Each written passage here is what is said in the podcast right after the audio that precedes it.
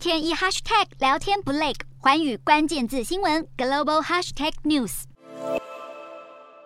荷兰军事媒体 Oryx 披露，波兰政府向台湾的无人机厂商陈森国际采购了八百架 Revolver 八六零武装无人机。再转手给乌克兰军队投入乌俄战场上。不过，环宇新闻向陈森求证此消息，对方并未证实。看到陈森的网站介绍，Revolver 八六零是轮毂式的投弹无人机，最大起飞重量是四十二公斤，能够搭载八枚六十公里迫击炮，有效造成致命性打击。还有八个成对的螺旋桨是以航空级复合材料制成，能够折叠起来方便运输。就连俄罗斯的军事专家科罗钦科都在节目上表示，担心台湾的无人机提升了乌军战力，帮助乌方对俄军展开破坏。行动。面对所谓台湾军备带来的威胁，科罗钦科呼吁要帮助中国控制台湾。然而，乌克兰与台湾的官方交流越来越热络。乌国国会近日成立跨党派友台小组，目前十五个成员中有三分之二的人都属于执政党。根据美国新闻周刊消息，中国驻乌克兰大使馆曾企图施压阻挠这个友台小组的成立。不过，小组领军人外委会主席梅列日科形容北京是企图对外国国会发号施令，